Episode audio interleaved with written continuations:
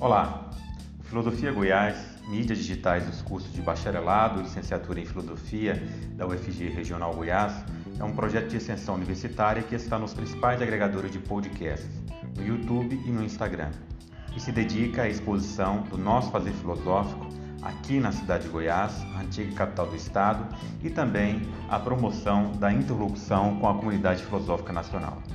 O canal de podcast Filosofia Goiás promove entrevistas, exposições orais variadas, comunicações, palestras e debates sobre os mais variados temas de filosofia com discentes e professores pesquisadores dos cursos de bacharelado e licenciatura em filosofia da UFG Regional Goiás e com convidados de outras universidades de todas as partes do país.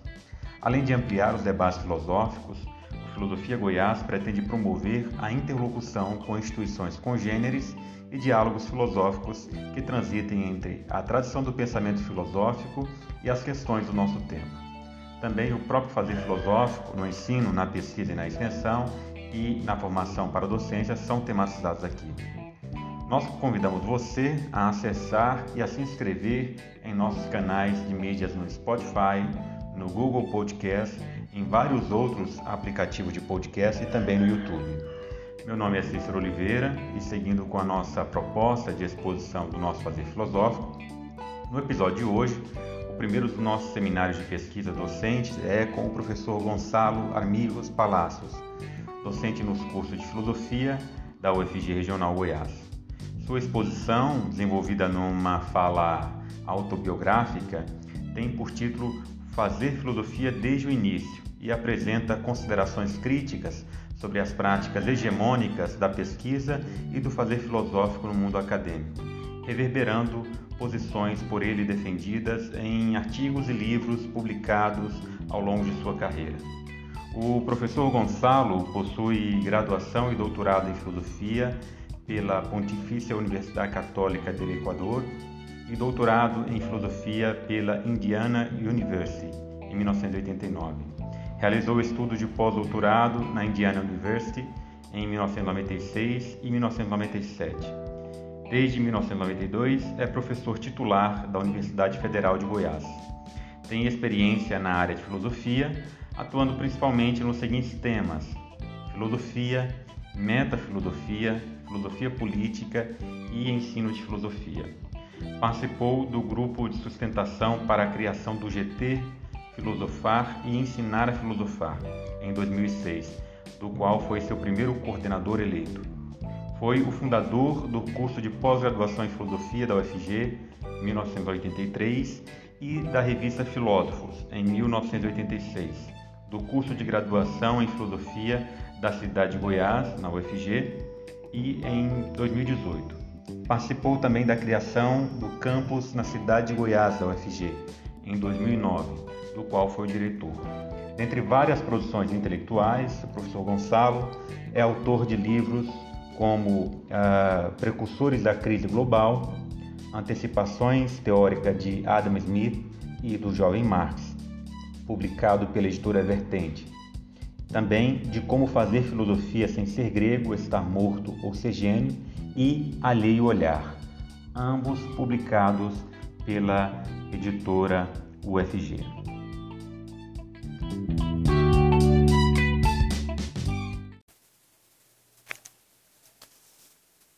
Bom dia. Eu agradeço o Cícero por me convidar a, a estas não sei, entrevistas ou então eu enquanto ouvia o convite eu pensava como poderia fazer eu vou eu vou enfocar o que vou dizer, o que, o que o professor Cícero me pede, do ponto de vista da surpresa. Hum? Da surpresa. Vou, vou, vou focalizar, eh, enfocar nisso. Vou, vou explicar por quê. Ele me pede que fale sobre o resultado de alguma pesquisa ou das minhas pesquisas. Como eu já estou em fim de carreira, e em poucos anos já me aposentado, já me iria aposentar, vou me aposentar. Então, é, eu gostaria então de compartilhar experiências com os mais jovens e com aqueles que estão começando a filosofia. E por isso que eu vou começar pela minha, é, pelas minhas surpresas. Vou começar pela minha primeira surpresa, que tem a ver com o resultado da, da, minha, da minha primeira pesquisa importante na filosofia, que foi na época da graduação.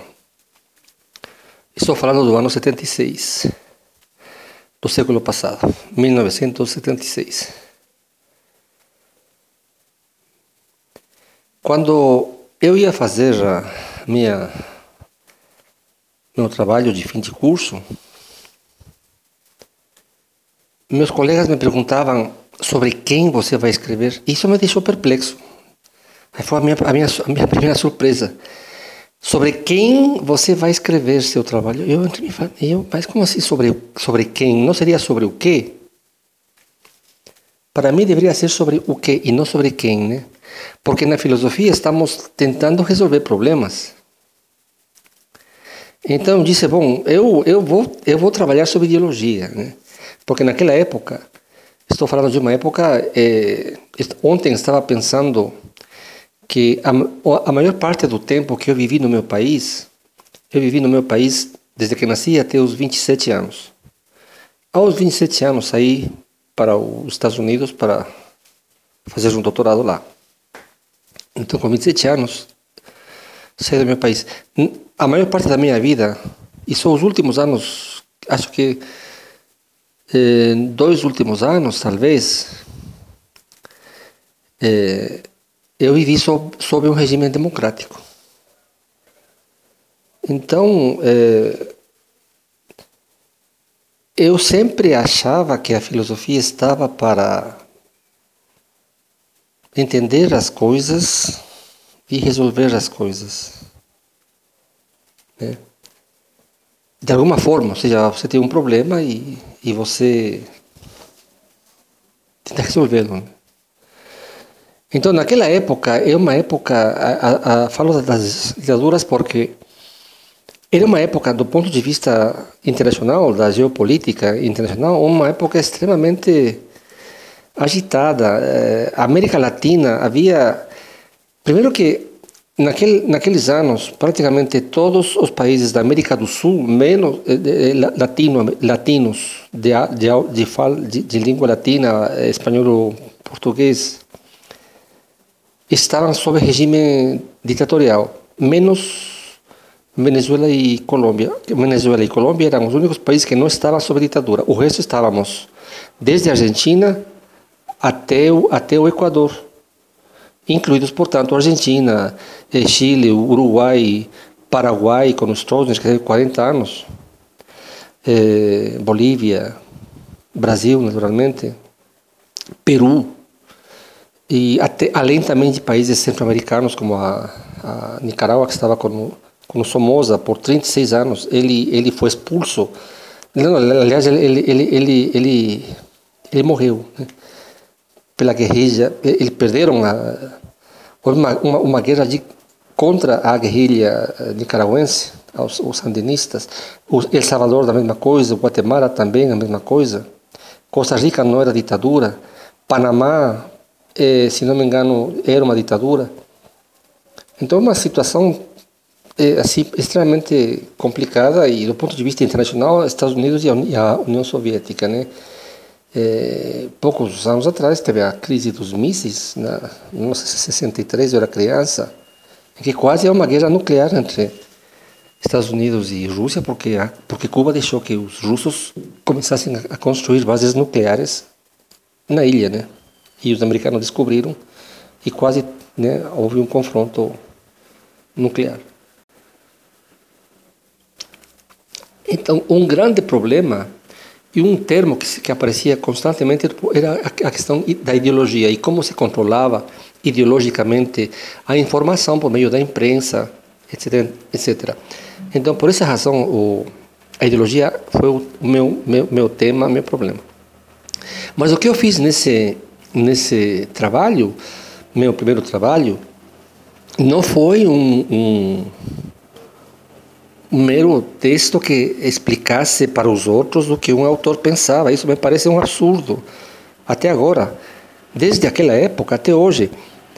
É, uma, uma estudante, excelente estudante em Goiânia, é, orientada por uma responsável, muito responsável e boa professora, me chamaram a defesa de trabalho de fim de curso, era sobre dois, dois autores. Sobre dois autores. O primeiro autor fez uma explicação perfeita do que o autor dizia, se não me engano era Locke, John Locke, e o segundo autor era Rousseau, também. E quando terminou o trabalho, eu perguntei para ela, mas isto, isto é apenas uma, uma explicação do que um autor, Locke, e outro, Rousseau, dizem. Você não acrescenta absolutamente nada. Qual é a sua contribuição? Qual é o seu problema? O que, o que você quer fazer com esses autores?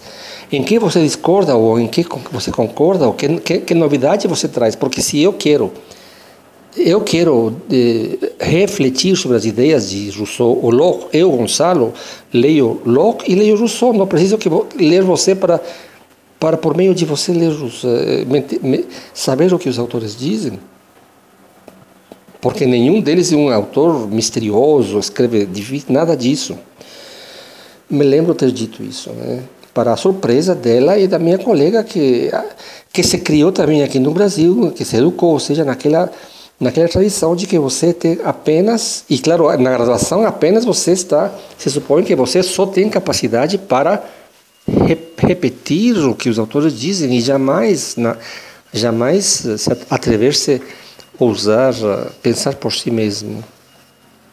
Isso ocorre na graduação e na pós-graduação tam, também, como eu lamentavelmente constatei. Né? Então, eh, meu trabalho eh, foi entender a questão da, da ideologia e fazer algum determinar para mim mesmo, né? O que seria a ideologia? Como eu poderia conceber ou definir a ideologia?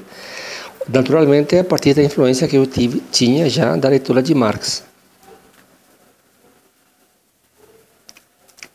Marx não define o que é ideologia, ele só usa o, o termo. E usa, se não me engano, agora pensando, depois de tantos anos, de forma é, pejorativa. Então, o, me lembro, me lembro que me recomendavam meus colegas que eu trabalhasse eh, é, Althusser, que é um autor, era um autor francês vivo na, na época, era o filósofo francês, é, marxista contemporâneo vivo, respeitadíssimo pela esquerda. E segundo eles, meus colegas altusserianos, marxistas altusserianos, me diziam que ele, o, o Althusser, já, já definiu que ideologia e pronto, acabou. Então, e dizia, segundo eles, que falavam, eh, o Althusser já, já disse que ideologia é uma estrutura histórica inconsciente. Eu fiquei perplexo, né? Eu disse, eu dizia, não, não pode ser. Não pode ser uma, um, um marxista, por mais raso que seja, por mais limitado que seja, se é realmente marxista e leu Marx, não pode dizer como materialista, para quem materialista como Marx, as ideias estão determinadas pelo contexto histórico e, portanto, são históricas, nunca podem ser históricas e, pior ainda, eternas e, e pior ainda, eh, inconscientes. Eh, eh, eu, eu fazia esse, este raciocínio. Althusser, de fato, é o grande, respeitadíssimo filósofo marxista contemporâneo. Ele não pode dizer isso, meus colegas devem estar completamente equivocados. Então eu fui ler eh, Ideologia e Aparelhos Ideológicos do Estado de Althusser. E para minha enorme surpresa, eu constatei que, de fato, segundo Althusser, a ideologia é uma estrutura histórica, inconsciente e eterna. Entre mim, eu já estava na final da minha graduação e esses, todos esses, esses anos eu me, eu, eu me dediquei a tentar entender o pensamento de Marx lendo as fontes E disse o, o Althusser, então é um picareta. Ou é, ou é um idiota ou é um picareta. e faço, faço aqui uma, uma observação. Em todos os anos, desde aquela época até hoje, eu não posso ter lido na minha vida duas introduções ao pensamento de algum autor. Duas, porque li apenas uma. É, o excelente é, texto do professor Ernildo Stein é, sobre Heidegger, porque precisava ler Heidegger eventualmente para passar meu, meu concurso aqui no Brasil, e eu nunca tinha lido Heidegger. Acho que se chama Seis Ensaios sobre Ser e Tempo. Acho que esse é o, o, o título do texto. Ah, sim, são dois, aliás. Foi esse que me fez, fez uma introdução claríssima sobre o pensamento de Heidegger, que eu fiquei profundamente agradecido. E outro que foi sobre Kant, Kant, Vida e Doutrina, de Ernst Cassirer, que lamentavelmente até hoje não está publicado em, em português, mas podem encontrar uma versão eh, em espanhol na internet, que seria Kant, Vida e Doutrina, né? em lugar do E, o Y. Em lugar de doutrina, doutrina. Esses dois textos, mas três já, já, já, já não li. Então, eu não recomendo manuais para nada. Eu sugiro sempre as fontes. Eu, eu sugiro e exijo que, e, e o melhor conselho que eu posso dar para os jovens é não leiam introduções, não leiam manuais, leiam as fontes. Eu li todos os meus filósofos nas fontes, porque esses dois textos foram introdutórios e depois fui às fontes, né, naturalmente. Agora, então, voltando ao assunto. Eu já tinha lido Marx, então eu sabia que não, que não batia o que Althusser afirmava sobre ideologia e o, que, e o, e o pensamento de Marx, e ele se dizia marxista. Ele não só se dizia marxista, como era membro do Partido Comunista Francês e era extremamente respeitado no mundo inteiro e na, na, na esquerda internacional por isso, né? Bom, então eu, o que que eu fiz? Eu não escrevi meu trabalho de graduação a partir de nenhum autor. Eu li, li Marx, eu fui percebendo certas tendências uh, do discurso ideológico e bolei uma uma concepção de ideologia que apliquei na crítica e na numa crítica, numa avaliação que eu fiz de um texto extremamente ideológico do grande filósofo da ciência, Karl Popper. Karl Popper, que é um grande filósofo da ciência, tem um texto que é Miséria do Historicismo, que é um exemplo assim exacerbado de eh, ideologia no pior dos sentidos. Né? Então, o que, que eu fiz? Eu bolei uma concepção de ideologia, tanto que meu, meu trabalho de graduação eh, se chama eh, funções ideológicas no pensamento de Karl Popper. Então, eu fiz a crítica do, do Althusser, fiz uma crítica do Althusser mostrando que o que ele dizia não podia jamais ser considerado correto. Não me interessava que seja marxista ou não marxista, mas o que me interessou sempre e, e um terceiro ponto ou um segundo ponto sobre o qual eu faço eh, eu, eu faço, eh, faço ênfase. Nós não podemos ir atrás de, de nos uh, qualificar como como marxistas, como antimarxistas, como hegelianos, como, como sei lá o quê. Né? O que nos deve guiar é a verdade. É isso que nos deve guiar. O que, eu, o, o que, o que me levou a aceitar o pensamento de Marx foi que eu achava que ele estava certo na sua análise da realidade histórica e econômica.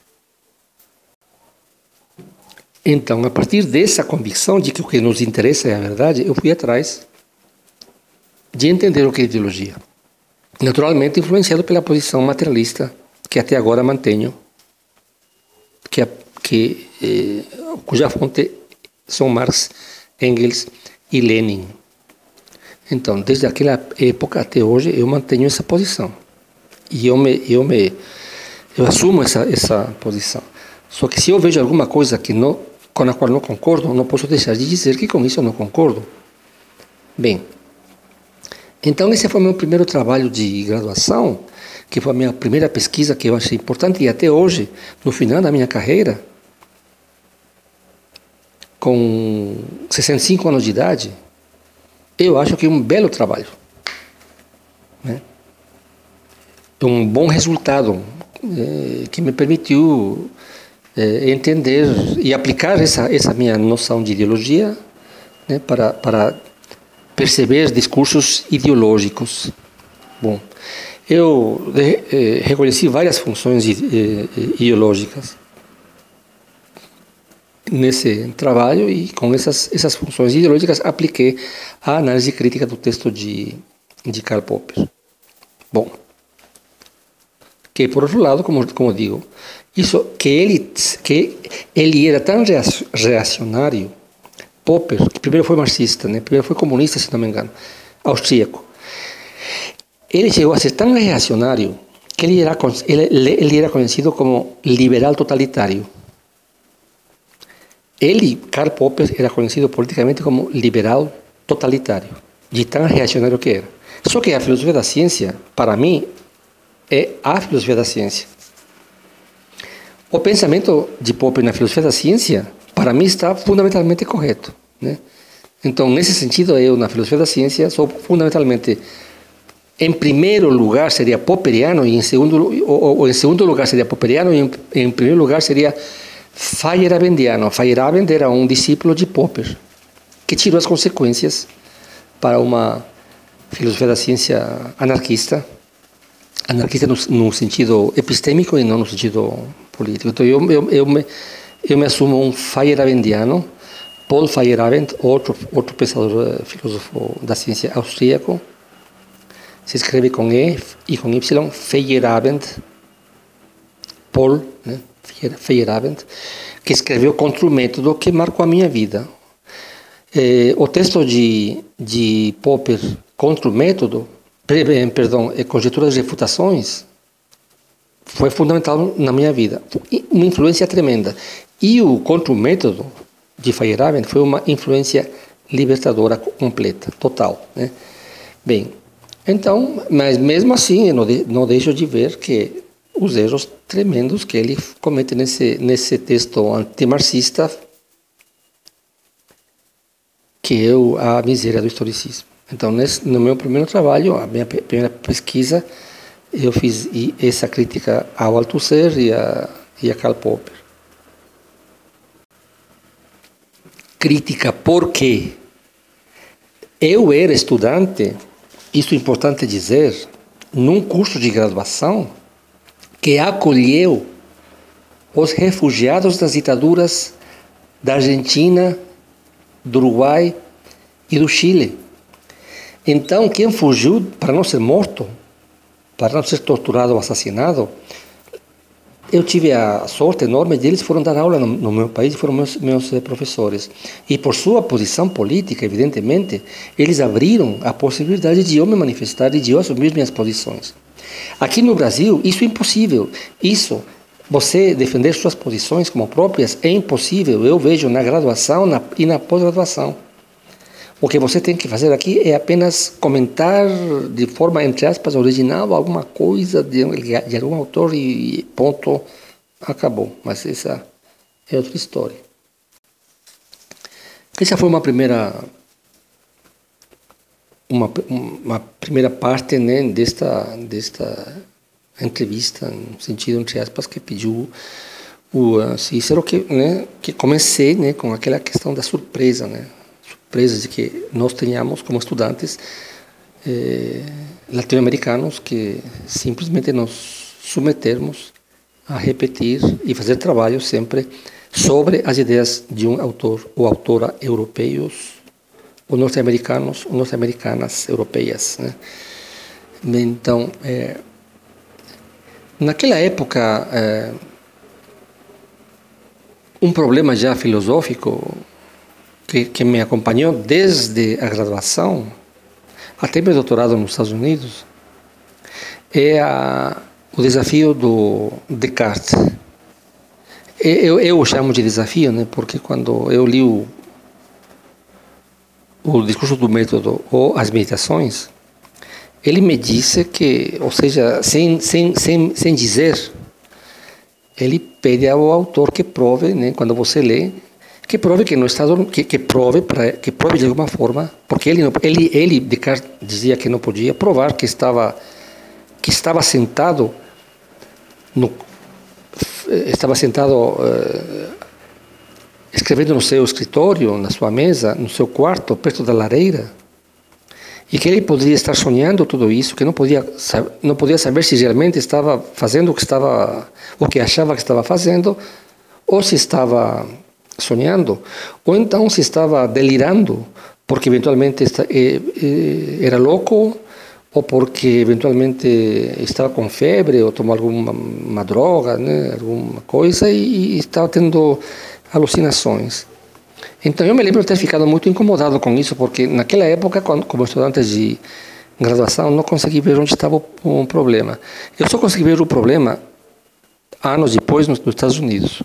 E escrevi um, um artigo sobre isso, né? Um, uma, uma resposta, digamos, a, ao Descartes, mostrando que onde está o problema lógico, tanto das meditações quanto da, do discurso do método.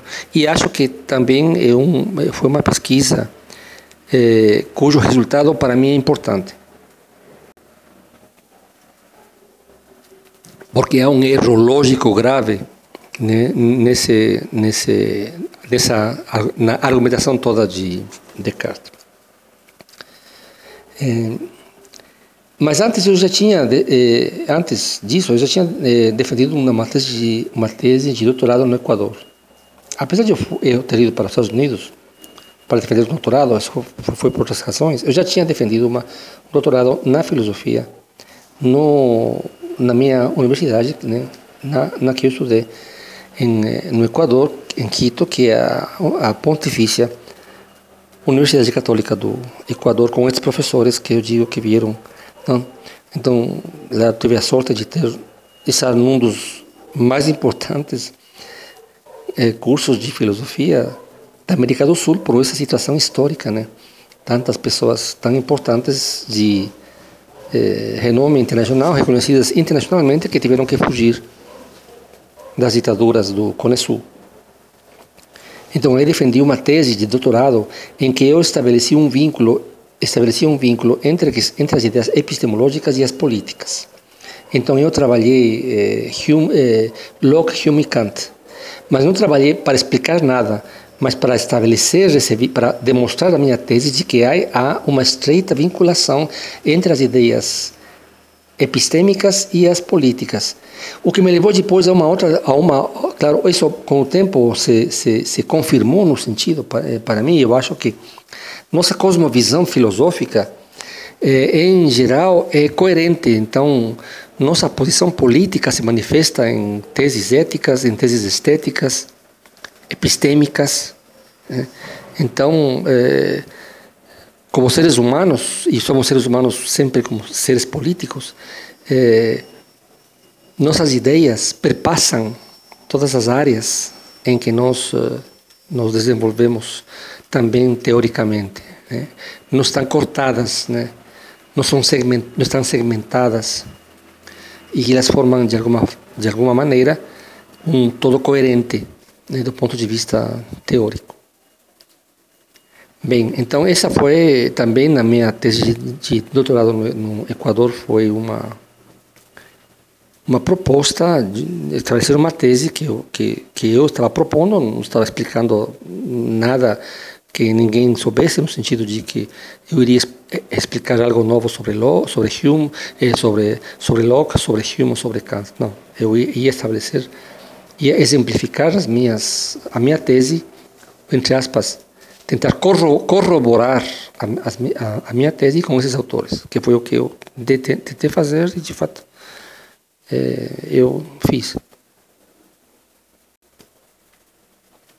Então, nos Estados Unidos, eu é, tive esse, o que eu considero valioso, esse consegui resolver o meu grande problema teórico que não teria, tinha conseguido resolver, que era a questão de Descartes. E, e claro, depois passei a, outras, a, outros assuntos e escrevi a minha tese, a, a minha tese de doutorado lá é, sobre é, o, o que eu considero ser uma epistemologia. Então, fiz uma proposta epistemológica. Né? Também lá nos Estados Unidos, sim, aí a, a regra é, é, é, é oposta.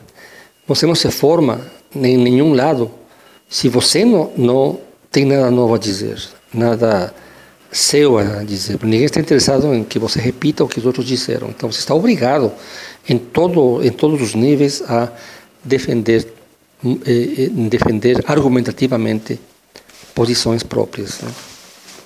Inclusive, é, é, sempre, obviamente, isso é estimulado desde que você é uma criança. Bem, então, é... essa seria a, a última fase nos, nos Estados Unidos. Da, nas minhas pesquisas, tanto no Equador como nos Estados Unidos, eh, posso resumir assim as, as, os resultados mais importantes. no Brasil, eu passei a me interessar pelos antigos. E continuei nos meus interesses na filosofia política, na filosofia moderna, na, na epistemologia, filosofia da ciência, filosofia da linguagem. E o que eu poderia dizer que nos últimos anos me, me motivou muito foi uma pesquisa que tem a ver com, com a crítica de Platão aos, uh, aos poetas. Eu teria gostado de fazer uma uma pesquisa sobre a crítica de Platão aos sofistas, que eu tenho intuição, não só intuição, mas uh, tenho a convicção mas eu não, não, não fui atrás dessa pesquisa de que é, é completamente injustificada. Só que eu fui, fui, sim fui atrás da, de uma pesquisa em que eu tentei e tento provar até agora, e acho que provei, que a crítica de eh, Platão aos poetas, no que diz respeito ao Hesíodo, está completamente equivocada. Né? Porque ele, ele afirma ele critica o, o, o, no Eutífron, por exemplo, quem lê o Eutífron sabe que o Eutífron que é um que é um jovem, né, que na verdade é um, é um personagem fictício, né, aparentemente, que de forma assim absolutamente eh, surpreendente afirma contra Sócrates, quando o encontra no tribunal, o dia do, do julgamento de Sócrates, que ele e o Tiflon iriam processar o pai por assassinato. E obviamente o Sócrates diz: Bom, só pode ser alguém da tua família que teu pai matou, né? Ele disse: Não, não, não é um membro da minha família. Era um, era um trabalhador que foi à, à ilha de Naxos, onde nós herdamos um terreno, e ele, este trabalhador, matou outro trabalhador degolou outro, outro trabalhador e meu pai disse, o prendeu. E, e como não tinha onde enfiar, o homem o deixou numa, numa cova e mandou alguém para Atenas para perguntar o que fazia com, com, com o homem. Enquanto foram pelo mar, né, dias demoraram até ir e voltar, o homem morreu. Então, ele vai, é, é vai processar como se fosse por uh, homicídio doloso. E Sócrates fica absolutamente surpreso e a justificação de Eutífron é que o bom, mas, mas eh, que, que me critica é, acredita que que Cronos estava certo ao ao mutilar seu pai Uranus, né, na guerra entre Uranus e Cronos. Cronos mutila de fato Urano, seu pai, o destrona, ocupa o lugar e devora os, e, e enterrava os filhos. A ver, devorava os filhos, Cronos. Aí a mãe de de a, a, a mulher de Cronos, indignada, pede ajuda aos pais Uranos e Gaia, Terra, céu e terra, portanto, para que a ajudem, né? Estava grávida do último filho, não, não queria que ele levasse o mesmo destino. Uranos e Gaia eh, a ajudam, nasce Zeus e Zeus termina destronando Cronos. Então, eh, a, o argumento de Eutífron, então, se Cronos é desocado pelo seu filho e o próprio Cronos desocou o pai dele, até o mutilou, então por que, que não posso eu processar meu pai? Eu só estou fazendo o que os deuses fazia. Só que essa história está na Teogonia, que é, que é entre aspas, escrita, ou, né, leva o nome de Hesíodo. A história da mitologia, dessa genealogia dos, dos deuses, está na Teogonia, atribuída a Hesíodo. Então, Hesíodo, é, supostamente, é, concordaria com tudo isso. E, de fato, quem, quem lê a teogonia, e quem lê os trabalhos dos dias vê que não é assim. Então, é, nesta pesquisa, particularmente, eu de, demonstro, e acho que de, demonstro realmente que a leitura de que Platão faz de Hesíodo está equivocada. Né? A, a interpretação de que Hesíodo estaria defendendo uma concepção relativista de justiça. Eu acho que não está. E tento demonstrar e acho que, eh, de fato, demonstro né, nesta, nesta pesquisa. Pesquisa que não está publicada aí. Eu, eh, eu não sou. Eu não me considero um, um, um é, academicista, né? então estou pouco me preocupando com publicar as coisas, estou pouco me lixando com isso, na, na verdade, com preencher o currículo, currículo Lattes, pouco me pouco me lixando com, com isso. Então, o, o, o, último que eu faço já meio forçado é isso. E deixo muita coisa de fora e não me interessa para nada isso. Né? O que me interessa, de fato, o que, o que me movimenta, o que me move, o que, o que me faz uh, viver é, é, a, é a filosofia. Né? É a pesquisa nesse sentido, né? o fazer filosofia. Né? Que é o que me levou, inclusive, a, a propósito, estava esquecendo, né? não, não, não era pertinente, talvez, mas agora que já falei, eu participei de um movimento para criar no, no, na POF um grupo de trabalho cujo, cujo nome é justamente Filosofar e Ensinar a Filosofar. Bem, mas essa é outra história. Agora queria me, finalmente... Eh, me referir a uma outro episódio que poderia ser uh, de relação com esse negócio da, da surpresa. Justamente indo para um evento da Ampof, eventos da Ampof aos quais nunca mais fui, porque me parece imoral ir a um evento para o qual você está apenas você vai apenas para dizer o que fazem os europeus norte-americanos, ou europeias e norte-americanas, e jamais para, para tentar entender, desenvolver eh, trabalhos sobre questões que nos interessam, como aqui, aqui no Brasil, por exemplo. Né? Então, por essas questões, eu nunca mais fui.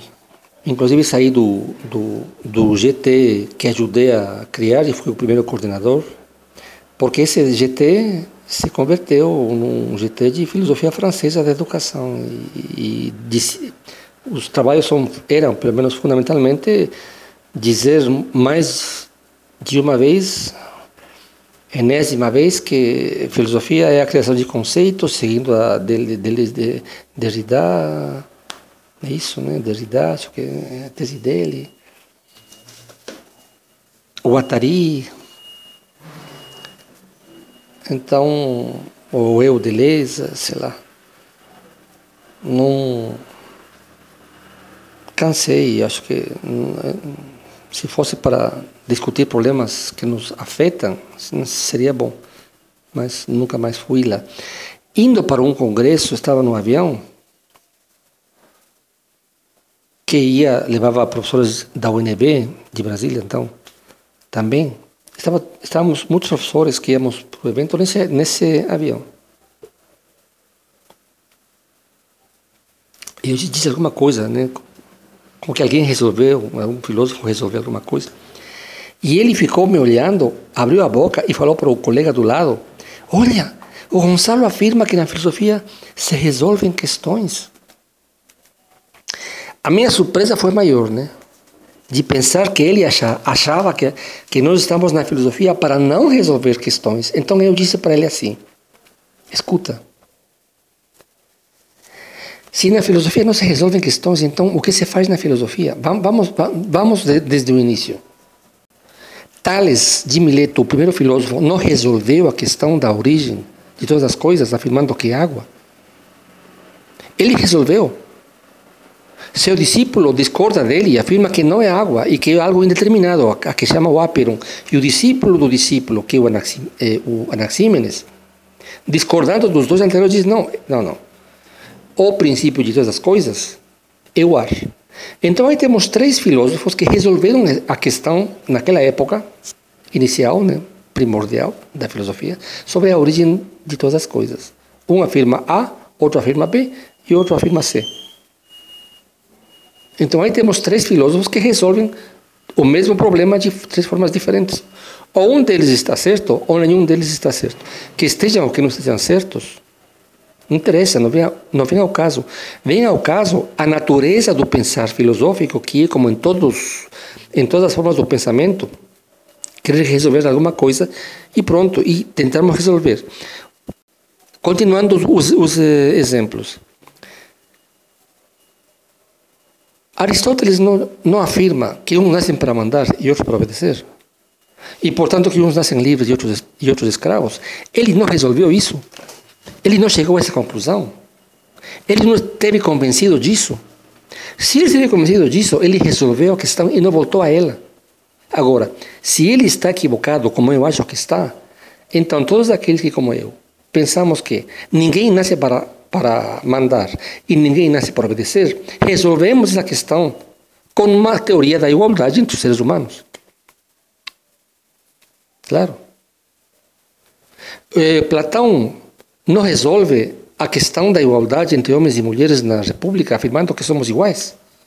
A diferença do seu discípulo, que depois né, as outras diria que não são, e que as mulheres são inferiores. Para Platão, não, somos iguais. Temos as mesmas, somos biologicamente diferentes, diz eh, Platão, como vocês sabem na República, mas somos iguais, do ponto de vista da capacidade eh, intelectual e, inclusive, para, para a capacidade ou a eventualidade, a, a eventualidade de, de chegar ao poder de governar. Então, eu disse para ele: aqui temos exemplos e cada filósofo resolve as suas questões. A filosofia não está para não resolver problemas. Ah, eu fiquei surpreso, ele ficou surpreso e eu fiquei muito mais surpreso, porque evidentemente ele nunca deve ter pensado eh, nisso. Os filósofos chegam a conclusões e afirmam suas soluções, e portanto, para eles, a questão está resolvida. Claro. O Descartes não resolve a questão do conhecimento para a qual solução afirma que o corpo e a mente são metafísica ou ontologicamente diferentes e que existe mente e existe corpo e propõe um dualismo eh, ontológico, ele resolve essa questão por meio de um dualismo ontológico que, aliás, precisa da existência de Deus. Então, ele, entre aspas, resolve essa questão tendo que necessariamente enfiar Deus no, no meio. E aqueles que, como Hobbes, fizeram objeções a Descartes, discordaram completamente dele. E, como eu disse antes, né, a propósito, naquele, naquele meu artigo, naquele meu, na minha pesquisa, eu demonstro que todo o processo de, teórico da argumentação cartesiana está equivocado. Então, eu resolvo essa questão. Agora, se ele está certo, ou se eu estou certo, ou se Hobbes, na crítica a a Descartes está certo? Bom, essa é outra questão. De qualquer forma, nós paramos em, em algum momento quando percebemos para nós que a, que a questão está resolvida. Popper, na filosofia da ciência, chega à conclusão de que há um critério para determinar o que é ciência de, da pseudociência, que é o princípio da falsabilidade. Ele não resolve essa questão, para ele resolve. Eu posso concordar, eu posso discordar. Há quantos filósofos que acham que o método eh, para se fazer tal coisa é este, é o método racionalista, é o método empirista, e Feyerabend afirma que não, que não há um método. Daí que escreve contra o método, e por isso que eu fiquei tão, tão entusiasmado e tão impressionado com, com esse texto e me senti tão liberado. Eu concordo, não há o método, há métodos no plural, há formas de fazer as coisas. E cada um fará de um jeito, do, do jeito que ele pode fazer, ele ou ela. Filósofo ou filósofa, estudante, aluno ou aluna, decente homem, decente mulher. Né? Então, eu penso que a, a, a minha experiência é, me diz o seguinte, para concluir. E depois de todos esses anos na filosofia, né, tem alguma coisa que eu gostaria de dizer? Alguma coisa assim, que é a seguinte. Está pensando antes de fazer esta gravação que não por uma pessoa ser, entre aspas, velha, não está em condições de aprender alguma coisa nova. E não é porque uma pessoa é nova que também, por ser nova, está limitada para conhecer algo ou para ter boas ideias. Eu acho o seguinte: uma pessoa que está chegando à velhice, até pela sua experiência, claro, ela pode, se ela pensa, e se dedica a pensar, a descobrir ainda, continuar descobrindo coisas, coisas novas, né? É...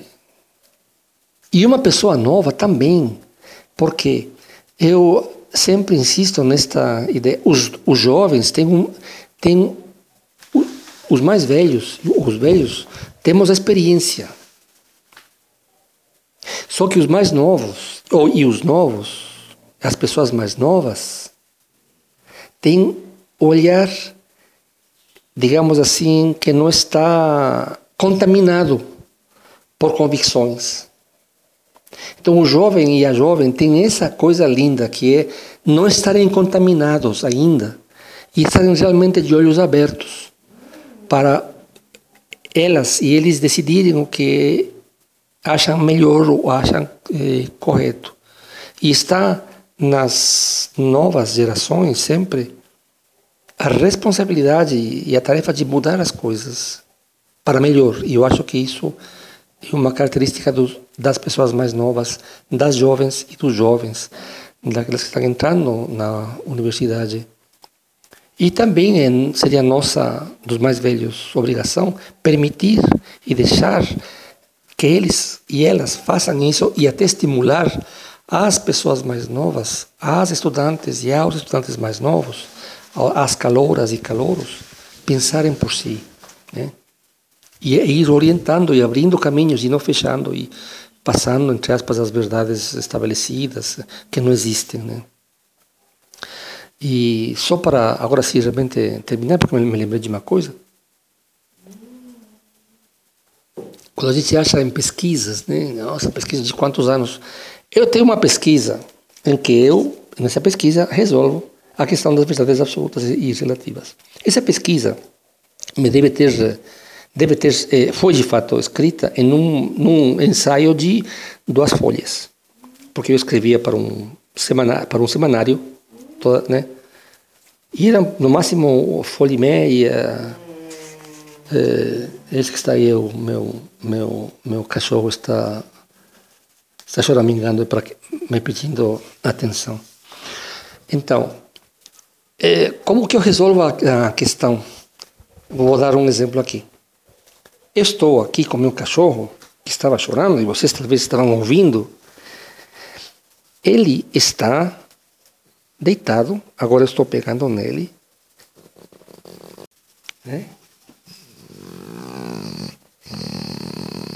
É, ouvindo o barulho que ele faz porque estou acariciando ele. Bem, ele, né, menino? Hum? Ele está aqui do meu lado, eu estou passando a mão nele, acariciando ele. Isso é absolutamente verdadeiro. Eu estou sentado, acariciando o meu cão, que está aqui do meu lado, e que estava pedindo, como vocês talvez tenham ouvido, atenção. São 10 para as 11 da manhã no meu relógio. Tem um relógio que está na, na parede, perto da, perto da minha cama, perto do, do, do lugar em que eu estou. Olho para o céu de Goiás, não tem uma nuvem. Tudo isso é uma verdade absoluta. É absolutamente verdadeiro que eu estou aqui falando, falando eventualmente fazendo essa gravação. Meu cachorro está aqui me chamando a atenção. Eu acabei de falar para vocês. Só que essas verdades que são absolutas não são nem universais nem necessárias, porque eu poderia não estar aqui. Meu cachorro poderia não ter vindo, poderia estar em outro lugar.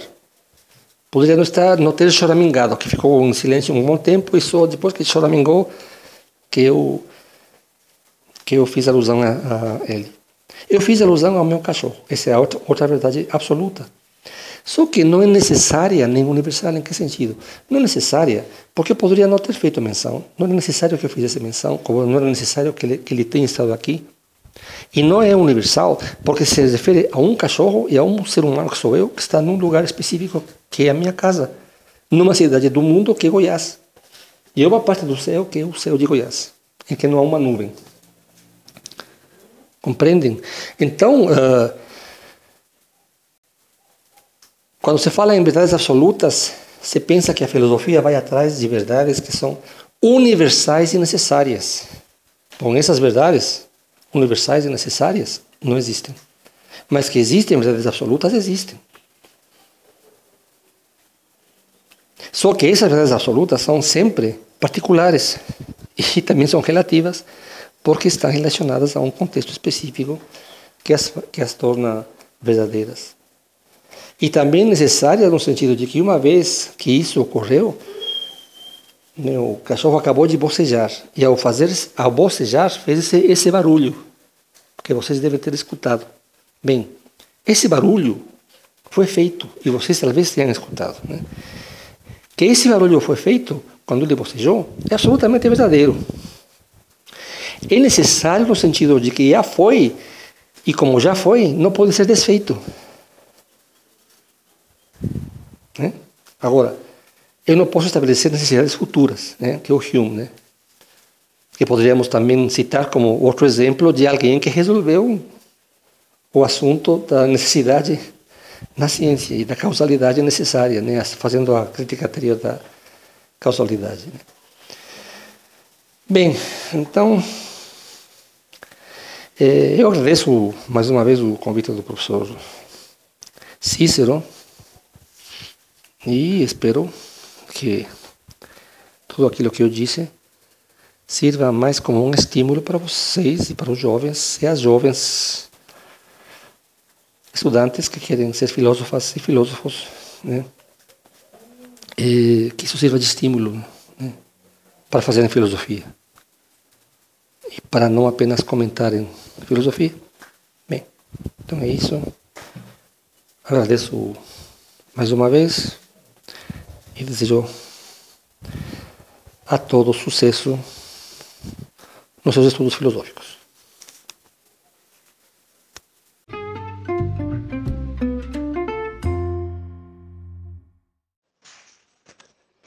O caso do Althusser é extremamente interessante pelo seguinte.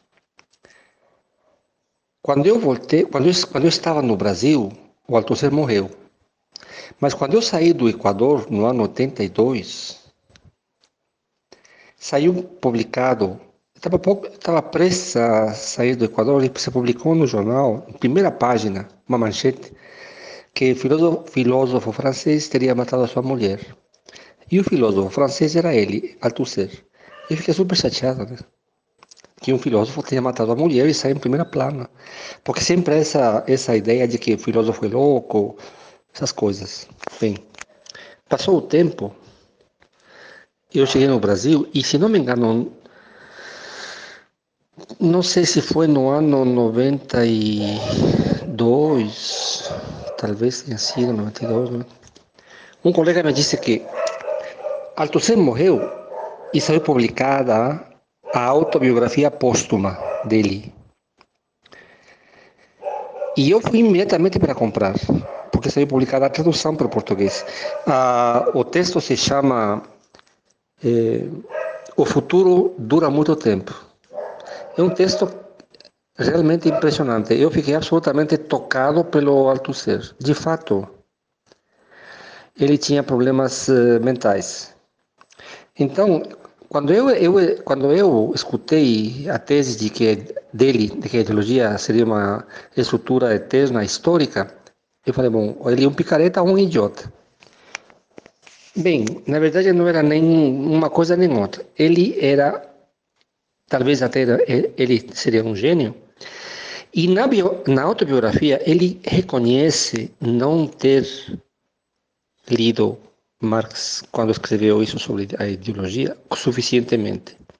E ele se descreve a si próprio como um impostor. No, na autobiografia, ele, não sou eu, Gonçalo, falando, ele se diz, ele, ele diz, a vida inteira eu fui um impostor, desde que eu era jovem até agora. Então, eu não li Marx, eu criei um Marx, porque eu comecei a ler Marx, diz ele na biografia, na autobiografia, para ser publicada postumamente, como de fato foi. Só que quando comecei a não gostar, aí eu, eu, o resto eu inventei. Então, eu acho isso interessante. Né? Ele criou uma teoria própria. Só que como ele tinha problemas mentais, ele, ele a, a apresenta como se fosse de Marx. Como isso eu acho ser verdade, a maioria dos que se dizem marxistas nunca leram Marx não poderiam perceber. E parece que isso vale para o mundo inteiro. No mundo inteiro, os que se dizem marxistas, a maioria, e por maioria acho que um 99%, não leu Marx seriamente. Então, ele poderia vender seu peixe falando que era Marx sem nenhum problema. Só que isso ele isso eh, trazia para ele problemas eh, emocionais, eh, psicológicos graves.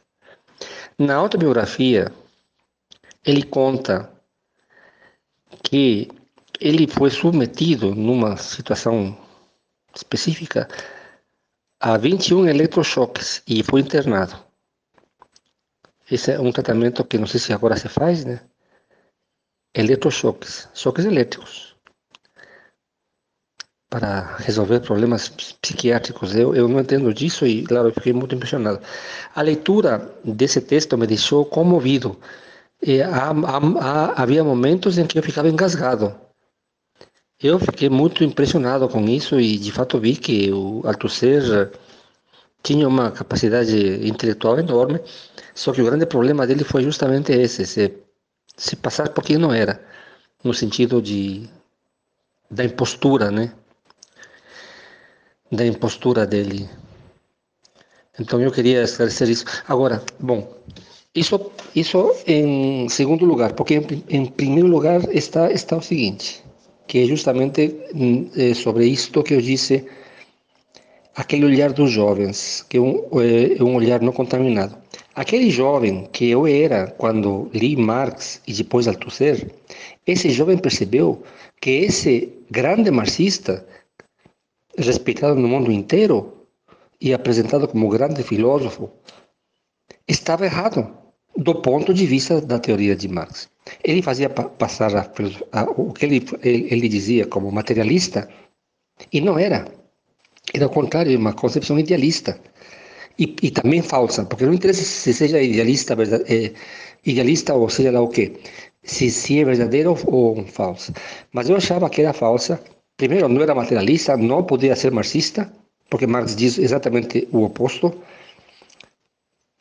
O ser determina a consciência e o ser social determina a consciência social, diz Marx, na contribuição à, crítica da economia política. Então, consciência social. O ser determina a consciência social, não a inconsciência social. E Marx não fala de inconsciência em lugar, em, em lugar nenhum da, da sua obra. Então, o que interessa é dizer isso. Um jovem, num país subdesenvolvido, atrasado, por ter lido Marx, por ter feito uma leitura correta, percebeu que um grande filósofo famosíssimo estava equivocado. Ele achou que era um picareta ou era um idiota. Nisso, aquele jovem se enganou porque não era nem picareta nem idiota. Era simplesmente uma pessoa com problemas mentais e com uma capacidade intelectual muito grande. Só que estava equivocado esse grande filósofo naquela parte, que foi motivo da tese desse jovem. Então, é isso que eu quero. É, é, é aqui, que eu, aqui que eu quero uh, insistir. Não por você ser jovem, você não tem nada a contribuir ou não pode ou não está em condições de perceber nada. E vai ter que esperar a vida inteira para começar a fazer as coisas. Isso é falso. Você aprende a fazer as coisas o mais cedo fazendo-as. Ao fazer as coisas você aprende. E não ao, ao não fazer, né? Então eu queria fazer esse, esse, esse esclarecimento sobre a minha afirmação que, eh, no que diz respeito a a esse filósofo Althusser.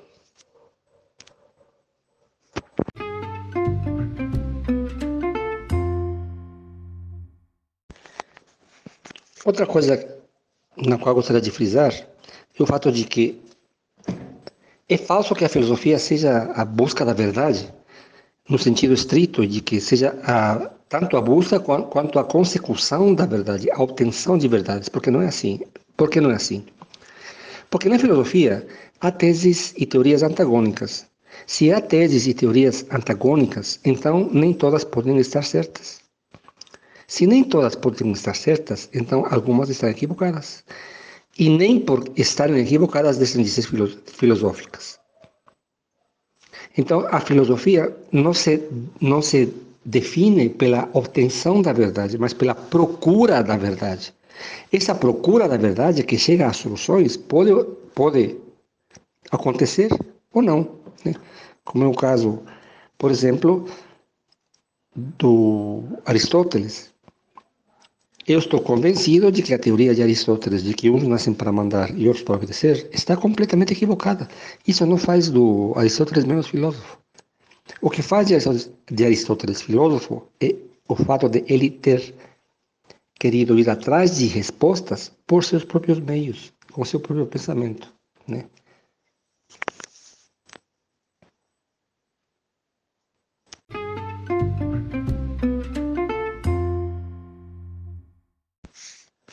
E o último adendo é sobre as verdades absolutas, que eu disse não serem eh, universais e serem particulares.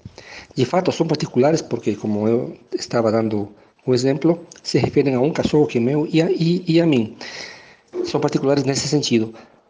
Mas são universais em outro sentido. Em que sentido? Não por serem necessárias, em sentido de que deve, deveriam estar escrito desde o início dos tempos que devia ser assim, mas pelo fato de que qualquer ser pensante tem que concordar com a afirmação a pergunta se o que disse é verdadeiro. Ou seja, para dar outro exemplo, eu estou aqui fazendo esclarecimentos e adendos ao que eu disse. E se alguém pergunta, isso é verdadeiro? Bom, todos os habitantes do planeta Terra que possam usar seu, sua inteligência normalmente vão ter que dizer que sim, que é verdadeiro. Então é necessário que todo mundo concorde com a resposta afirmativa à pergunta de se é verdade que eu estou fazendo estes esclarecimentos. Então, vale para, para todo ser racional, para todos ser pensantes, até pode ser extraterrestre nesse sentido. Então, nesse sentido, seriam universais. Só não são necessárias porque eu poderia, não estava fadado a, a, a fazer esses esclarecimentos, nem sequer a fazer a gravação.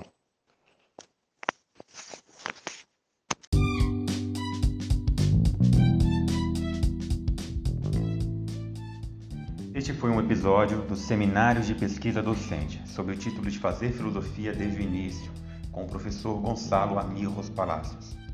Nós somos do Filosofia Goiás, uma atividade de extensão universitária ligada aos cursos de bacharelado e licenciatura em Filosofia da UFG na cidade de Goiás, antiga capital do estado.